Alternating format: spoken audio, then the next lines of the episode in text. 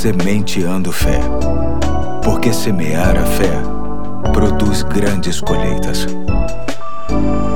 Aqui é o Pastor Eduardo, hoje é quinta-feira, dia 5 de novembro de 2020 e desejo avançar mais um pouco na série Viver Bem com base no livro de Provérbios, lendo mais uma vez Provérbios capítulo 10, versos 19 e 20, que diz: Quando são muitas as palavras, o pecado está presente, mas quem controla a língua é sensato.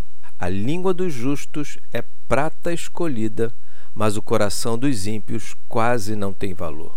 Estamos tratando nessa semana sobre o cuidado com as palavras e quero associar ao texto já lido uma expressão usada por Jesus na parte final do versículo 34 de Mateus capítulo 12, cujo contexto se refere a respostas de Jesus aos fariseus a respeito de algumas indagações que representantes dessa classe religiosa faziam.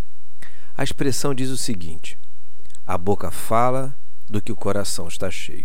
Nas palavras de Jesus existe uma verdade inquestionável e incontestável. Nossas palavras são um reflexo direto do nosso coração.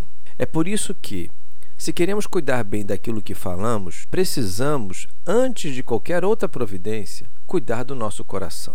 Isso é um fato. Pessoas que conservam ódio, impaciência ou traumas mal resolvidos no seu interior, inevitavelmente vão revelar esses problemas através da sua fala. Muitos tentam disfarçar, mas em algum momento o que está dentro acaba sendo colocado para fora.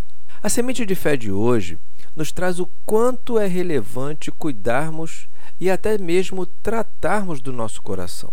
A palavra de Deus nos ajuda demais neste caso. Nela, somos forjados pelo próprio poder do dono da palavra a mudarmos o nosso coração de pedra em coração de carne, a termos uma leitura correta das pessoas e circunstâncias, a ponto de termos um amor capaz de ser mais forte do que tudo isso. Sim, irmãos, um coração cheio de amor se mostra através de palavras de amor.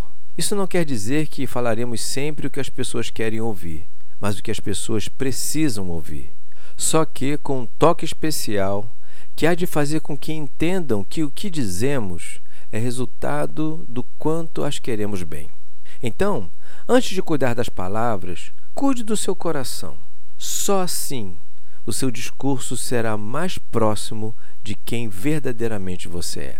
Fico por aqui desejando que seu dia seja repleto de palavras boas, oriundas de um coração bom, e até amanhã, se Deus quiser.